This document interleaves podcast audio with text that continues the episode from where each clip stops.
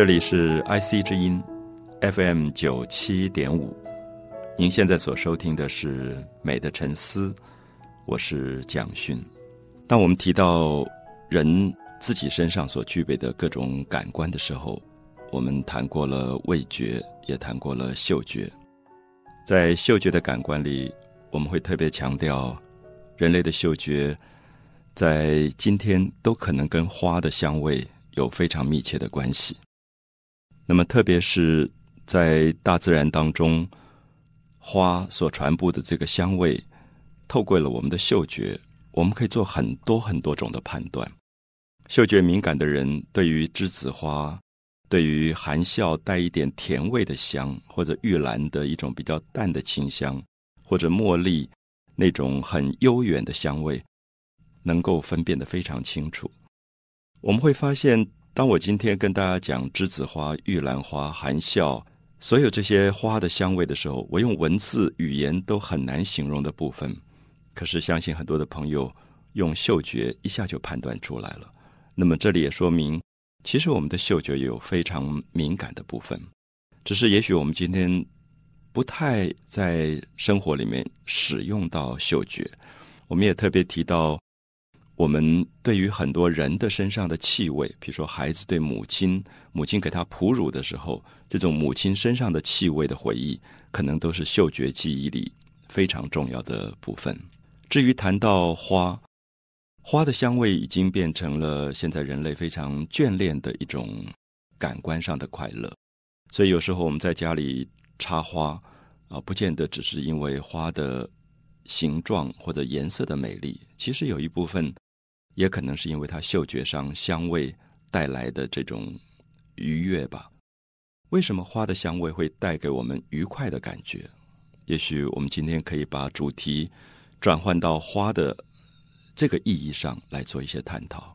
我相信很多的朋友在现实生活里面看到花，都会有一个共同的反应，就是觉得花非常的美。有时候我们会在美的领域当中觉得。每一个个体对于美的感受有时候不完全相同，所以有时候我们看一部电影或听一个音乐，有人喜欢，有人不喜欢，所以最后会引起争辩。那么，甚至最后大家会说啊，“情人眼里出西施”。那么这句成语其实是说明每一个人对于审美好像是有主观的，而且不完全相同。可是如果我们尝试要在美的领域当中找到一个人类非常共通的对象，我想花也许是一个蛮好的例子。因为在世界各地旅行，我们大概可以看到不同的文化、不同的族群、不同的生态。很奇怪，不同的地区，人类对于花都会有一个很深的眷恋之感。你如果在巴厘岛旅行，大概可以看到当地非常盛产的一种原生的。台湾叫做鸡蛋花的东西，白色的五个花瓣，中间的花心的部分有一点带黄色，有淡淡的香味。那么这种花在开放的时候，还没有在枝上凋零，它就会掉落在地上。所以在巴厘岛旅行，常常会看到当地的人习惯把这个花捡起来，夹在自己的耳朵两边，那么或者把花用线穿起来挂在自己的胸口，变成一种装饰。女性。挂男性也挂，那么甚至这个花一直掉落掉的草地上都是这种花，他们就会把花用一种香蕉叶子编成的小篮子装在里面，然后把它拿到佛寺去供养在佛像的面前。这些举动大概都会让我们感觉到人类有一种天生的对于花的珍惜吧，觉得花好像里面代表一个很特殊的含义，那么觉得花是美的。那么花是珍贵的，常常把花跟很多信仰的东西放在一起。我记得以前读基督教的圣经，读到一句话，有一次耶稣跟他的门徒说：“你们知道所罗门王最富有的时候，所有的财富加起来，其实比不上一朵野地里的百合花。”我想这样的比喻，其实让我们感觉到花好像一直在人类的历史里面。有一个非常高的信仰的象征在里面。那为什么是花？为什么不是其他的物件？什么原因花会对人类有这么深的情感？我有点想拉到现实的生活里，让所有的朋友们可以有一个从自己身上的反省。这个反省是说，在我们一生当中活到现在，有没有一个时刻，你曾经买花去送给别人，或者你也曾经被别人送过花？那么如果有，是在什么时候你会送花给别人？什么时候别人会送花给你？我想我们可以从这个行为里面。开始去寻找人与花之间非常奇特的一个美学上的议题吧。比如说，如果我们知道一个朋友在医院，那么他生产了，有一个新的婴儿诞生，我相信你会很高兴的买一束花去看他，好像那个花代表了一种对新生婴儿的祝福。可是我相信，如果在你生日的时候也会有人送花，那么同时在你可能。一个学业结束，可能是高中毕业或大学毕业的时候，那你的学弟学妹朋友也可能会买一束花来，好像跟你告别。或者有时候我们在机场，我们会发现人与人告别的时候，也会买花来送给对方。那么这个时候，花的意义就跟对于新生婴儿或者是生日的祝福，好像有一点不同，而是把花作为一个。眷恋吧，或者一种感伤，一种告别上的祝福，也同时是一种感伤。那么接下来我们也可以分析，比如说人类在结婚的时候，大家都习惯送花，因为这是对于两个人结合的一种快乐。我们用花来做一种比喻，花的盛放来做一种祝福。可是，也许大家也会想起来，非常奇怪，我们发现人类在生病的时候，我们到病院去看一个人。病痛的时候，花变成了安慰；甚至我们看到在丧礼上，很多人死亡的时刻，我们也会带花去作为一种哀悼或者一种纪念。我们会发现，花在人类的行为学上，代表了从诞生到生日、到告别、到结婚、到生病、到死亡这么多重的意义。为什么是花？我相信大家还是会非常感兴趣，想继续的追索下去。花什么原因花在我们的生命里有这样重要的代表意义？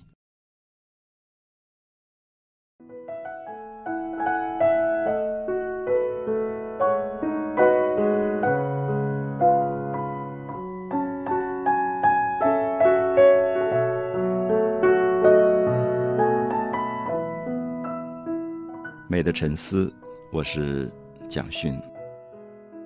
我们跟很多朋友提到了花，也希望能够呼唤起很多朋友在自己的生活里面对花的一些记忆。也许我们在家庭的某些角落里都会插一束花，也许我们在很多的时刻会去买一束花去送给朋友，也许在很多时候我们会得到朋友送给我们的一束花。这个花里面代表了安慰、鼓励、支持、祝福，它代表了许许多多的意义。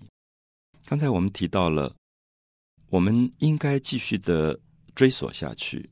为什么是花？大自然里这么多的东西，好像都没有花有这么高的代表性。那当我们在美学的议题里把这个问题丢给学生的时候，有时候学生会做一些思考。呃，我记得他们曾经告诉我说。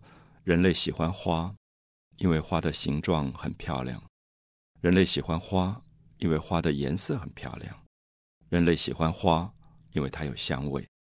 大概总是在这三个造型、色彩或者香味里面去打转。可是，如果我们用一些比较反问的问题，是说大自然当中有形状、有色彩、有香味的东西，并不只是只有花。其他的东西也可能有，可是为什么还是无法取代花在人类行为学上的地位？我们大概从这里可以看到花的形状，比如说一朵百合花的形状；花的颜色，比如说玫瑰或者是桔梗花，非常鲜艳的红或者紫或者蓝的颜色，其实都有目的性的。甚至我们讲更清楚的，花的香味也是有目的性的。什么目的呢？我们可以知道，花一旦开放，很明显的是希望能够在最短的时间，可能它只能开三天，可能它只能开一个礼拜。大部分的花持续的时间并不长，那么在它短短的时间开放的时刻，它其实希望能够很快的借助于昆虫来替它把雄蕊跟雌蕊上的花粉做一种传播。那么这个时候，它可以得得到交配以及完成生命的扩大与延长的机会。其实我们知道花是有目的的。那么所以一朵百合花的形状。当昆虫钻进去以后，很明显的你会发现它会被限制在一个有点像喇叭形的一个造型当中，所以它的翅膀跟身体触须很容易触碰到雄蕊跟雌蕊上的这种花粉的传播。那么同时，昆虫的视觉并不清楚，它常常有时候无法像人类的视觉这么准确的找到东西，所以花很自然的在生态里形成了一种鲜艳的色彩，黄的、红的。橘色的、蓝色的、紫色的，它其实是告诉别人说我在这里。我想人类在很多的行为上，有时候我们也会发现，如果我们穿一件鲜艳的衣服，我们是很希望别人注意到自己的。可是同样的，我们看到有些花，因为它是白色的，它的色彩上比不上这些鲜艳的花朵，能够吸引昆虫，所以它必须用另外一个能力来替代，就是香味。它努力的使香味传播到更远。让昆虫可以找到它，所以我们大概可以看到，为什么在花朵里，我们过去提过，常常有颜色的花香味是比较少的，白色的花颜色比较少的花反而香味非常的浓郁。我们所说的夜来香，我们所说的茉莉、玉兰、栀子、含笑，都是白色的花。这些不靠颜色来吸引昆虫的花，它必须努力的释放出香味。因为香味传的可能比颜色还要可以更远的使昆虫找到它，所以我们在这里大概可以了解到，我们从人类的角度所喜爱的花的造型、花的颜色、花的香味背后，其实隐藏着一个非常使人感动的目的。这个目的其实是生存。所谓的生存，是说不止自己要生存，而且希望生命还能够继续延长跟扩大。从最本能的欲望来说，花的开放、花的绽放，是为了传播花粉。所以，如果在短短的开放的时间，它没有吸引到昆虫来替它把花粉传播的工作完成，那么这个花等于是白开了。所以，它必须在这么短的时间里，使它自己的造型也好、颜色也好、香味也好，充分具备可以完成生存的这个目的。我们。在家里插了一束花，我们有时候已经看不到这个花的比较在大自然里面跟昆虫之间传播花粉的本质的意义跟目的。也许我们看到一朵花开过了，最后它枯萎了、凋零了，我们用了一个字叫“凋谢”。不知道有没有朋友想过，汉字里面形容花开完了以后叫花谢了啊，“林花谢了春红太匆匆”。我们读到李后主的词里面这个句子啊，“林花谢了春红”，那么好像人类在花的凋谢前面有很大的感动，觉得花完成了自己。那么用“谢”这个字，其实也就是我们感谢的“谢”。那么这个“谢”的意思是说，我完成了我自己，我的生命完成了，我告别人间的时候，其实是没有遗憾的。所以，生命在花里面所具备的这种从诞生、绽放、灿烂。到交配完成到死亡，我们会不会觉得一朵花短短的开放的时间，其实具体而为的，把我们人自己一生从诞生到开放到完成到死亡，做了一个象征？所以，如果从这样的意义上，大家是不是能够了解到，当我们带了一束花去看一个朋友，这个朋友可能在医院生产，我们的花是。诞生的祝福，或者我们带了一束花去看一个朋友，他要跟我们告别，那么这个花是告别时刻的不舍跟祝福；或者带了这一束花去婚礼，为一对新结合的新人祝福，那么它的意义都不太相同。而同时，当我们带了这一束花去看一个病重或者死亡的朋友的时候，花里也充满了各种的哀悼的意义。花，短短的时间，代表了我们漫长的一生。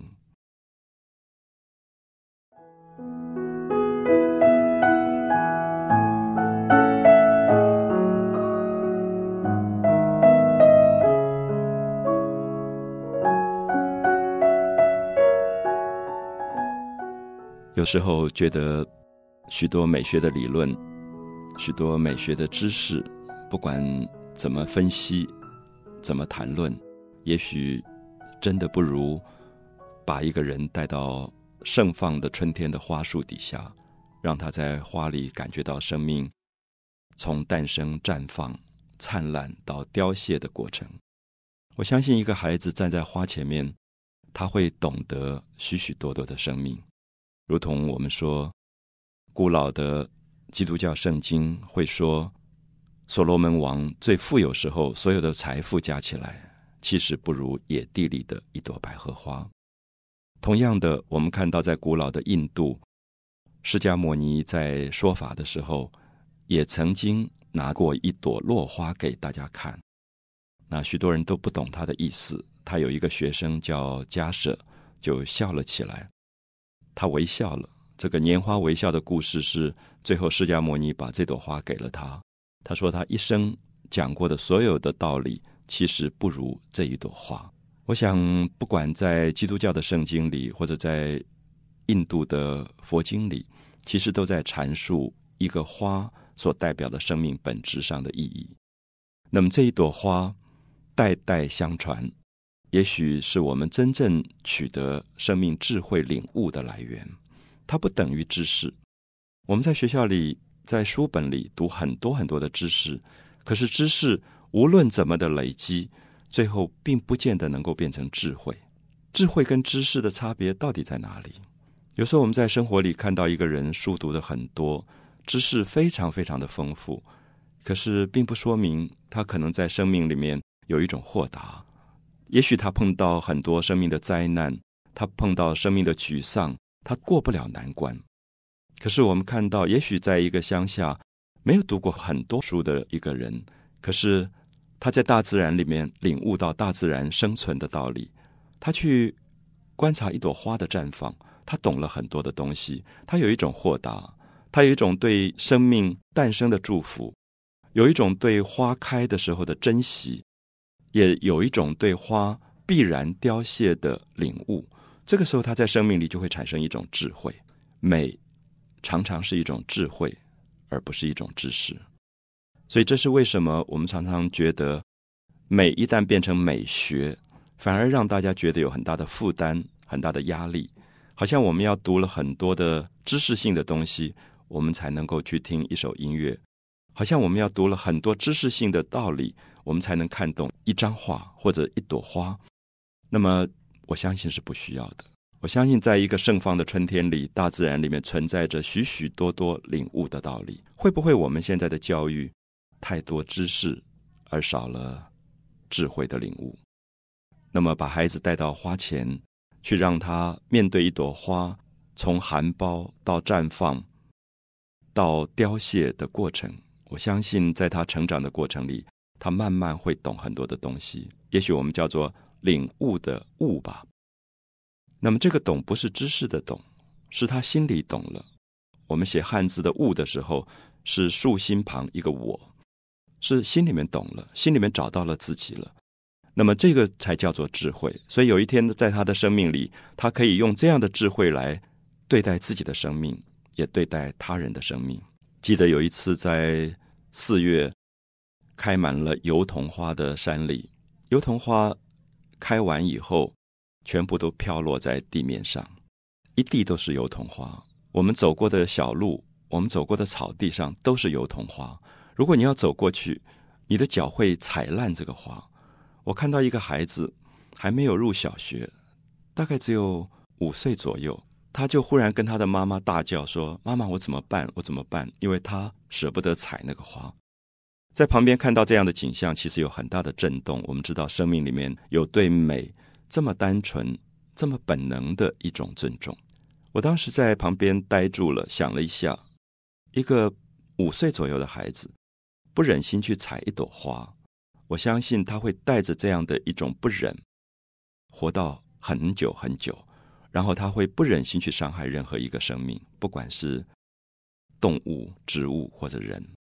同样的，我们看到，如果在现实生活里，我们连一朵花都不珍惜了，我相信，也许我们就会变得非常的粗暴。我们的语言可以拿来侮辱一个人、伤害别人；我们的行为也可以每一天粗暴的侮辱别人、伤害别人。所以常常会觉得，有没有可能花是一个救赎一个社会的重要的力量？在现实的生活里，我们都觉得花这么脆弱、这么柔弱、这么没有力量。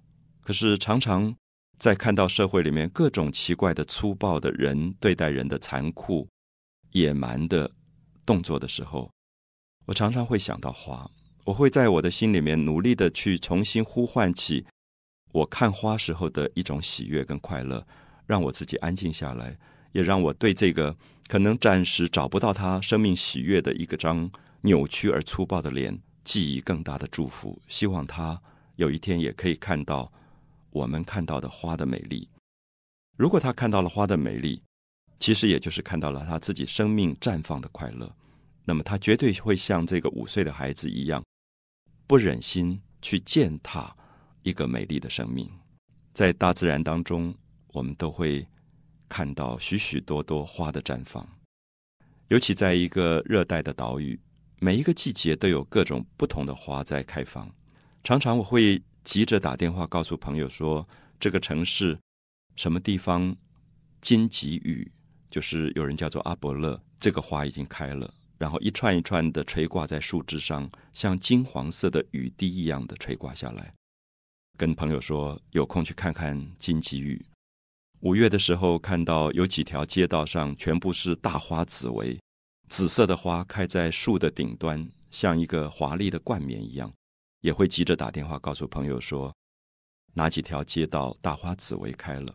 有时候去了南部，看到盛放的凤凰花，像血红一样的色彩，好像在最热的夏天要把生命活到最灿烂的状况。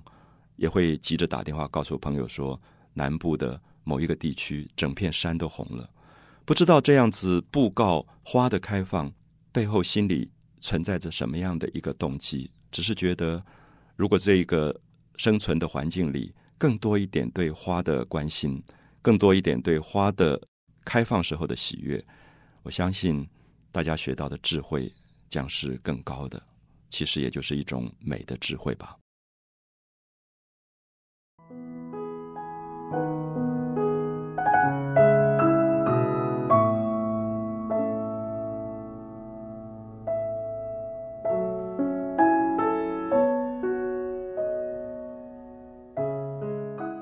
谈到了花，相信很多朋友在自己的生命里都会有许多美好的记忆。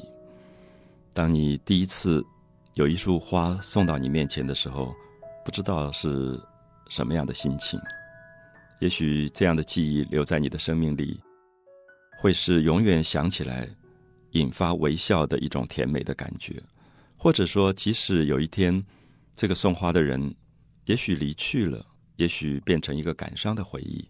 可是，我也相信这个感伤里还是带着一个满足过的快乐的。所以，试试看在自己的生命里去把这些记忆找回来，把一些美好的记忆找回来。那么，也不要吝啬于有一天可能拿一朵花到一个人的面前去祝福别人或者安慰别人。我相信，在人的生存里，需要很多很多类似花的祝福和鼓励。也许使我想到。在我去过的一个岛屿巴厘岛，大概是一个花的天堂，因为热带到处都盛放着各式各样的花朵。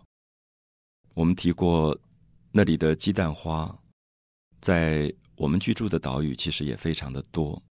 那么这样的一些花朵，有狭长的像枇杷树一样的狭长型的叶子，然后花开放的时候白色，五个花瓣，花心的部分带着淡淡的黄。那么散发着在炎热的阳光里面淡淡的这种香味，就感觉到巴厘岛的男男女女、老老少少，从头到身上都在佩戴着各种的花。我相信没有人在教育里教他们你们要怎么戴花，可是很自然，他们就会把各种的花戴在身上。当时在巴厘岛旅行的时候，非常惊讶，尤其是少女们。会用竹签把花穿起来，编成非常漂亮的花冠戴在头上。那么夜晚的时候，就看到他们在满天繁星的星光底下点了火把，表演他们的传统的舞蹈。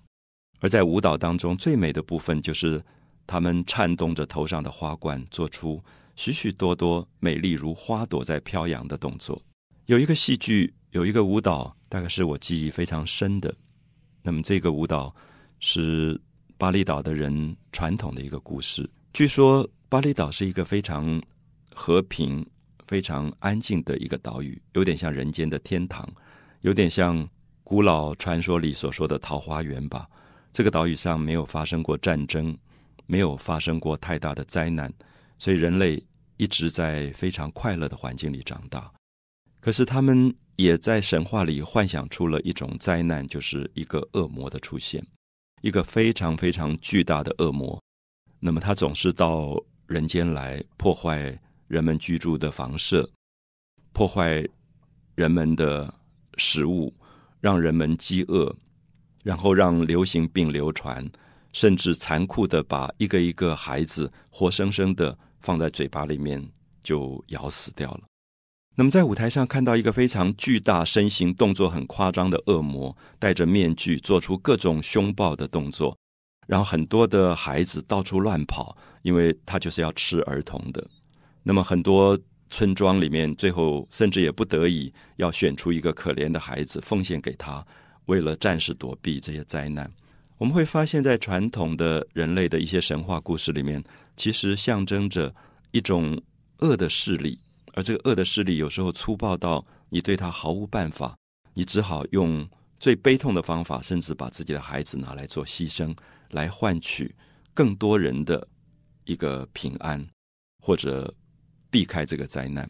那么这个舞蹈整个过程里面的痛苦压抑，到最后非常奇怪，是他抓到了一个小孩，那么这小孩要被吃了，可是，在舞台上很有趣，你看到这个小孩是。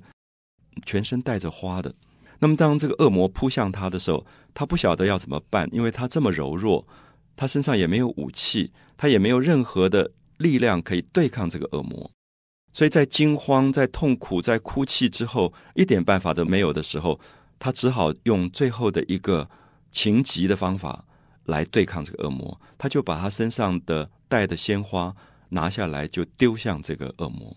我们在舞台上看到一个非常让大家惊讶的场面出现，就是我们不知道恶魔原来是怕花的，所以当一朵一朵的花丢向恶魔的时候，恶魔像中箭一样的大叫，然后开始倒下去。所以我在看这个舞蹈的时候，忽然觉得一种很大的震动。我也相信，在古老的神话里，其实是知道花看起来这么没有力量，这么柔弱，这么无法抵挡邪恶的力量，可是。其实花里隐藏着对生命最大的祝福。花的绽放说明着生命永远不会消失。花的绽放说明着生命会一代一代的借助于花粉的传播，不断的延续下去，不断的生存，用它来对抗灾难、对抗死亡、对抗终结。所以，也许在这样的戏剧或者舞蹈，甚至神话故事里。我们都可以重新找回对于我们面前所插的一瓶花的一个特殊意义吧。所以，也许大家可以试试看，把我们所提到的花的主题带领到自己的生活当中去。那么，注意一下自己上班的办公室的周遭，是不是有一个有心的人特别为大家放置了一盆鲜花？回到家里，会不会注意到？也许家里的一个有心的人插了一瓶花，或者在我们生活的周遭，我们一再提到的，当你困顿或者沮丧或者郁郁寡欢的时候，有人会关心到你，为你准备那一朵花或者那一束花。那同时，我想我们也会提醒自己，如何在生命的周遭，在充满了各种使我们不快乐的、压抑的。粗暴的、痛苦的环境里，我们把花提出来作为一个象征，使我们相信花有比文字更美好的智慧，花有比语言更美好的智慧。当我跟大家说着所有的花的时候，也许我更大的渴望是把各位带到真正盛放的花的面前，我相信那个时候，也许我们真的可以不言不语，可是所有的无言语对当中，我们的生命会发生极大的感动与变化。美的沉思，我是蒋勋。